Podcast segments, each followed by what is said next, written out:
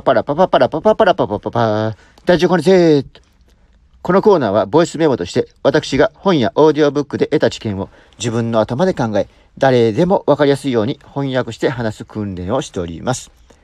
後から自分で聞いてみても参考になるようにまとめております。はい。日本人は勉強しない方が多いと言われております。あまり掘り下げて話しても再生数は伸びないのですが、触りだけでも聞いてもらい、本に興味を持ってもらえれば幸いです。このコーナーを始めるきっかけとなった本は、古賀文武さんの二十歳の自分に受けさせたい文章講義。はい。書くことは考えること。書くことは考えること。書きましょう。しかし、日頃から文章を書いてない人は書けない。一つの方法として書こうとするから書けない。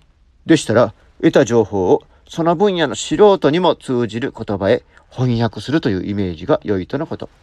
誰かに何かを伝えたい、つながりたいと思うからこそ翻訳です。本を読み、オーディオブックを聞いて自分の頭で整理、再構築してアウトプットです。私の配信を聞いてくれている方は、配信者の方が多いと思います。聞いた話を自分の言葉で誰かに話す訓練として、音声配信は最高ですし、やっている方も多くいると思います。まとめると、本や音声コンテンツや人から聞いた情報を自分の頭で考え、誰でもわかるように翻訳して話す。訓練に音声配信。たとえあまり聞かれていなくても、音声配信をして自分で聞くのも良い訓練になりますね。ほいじゃあね。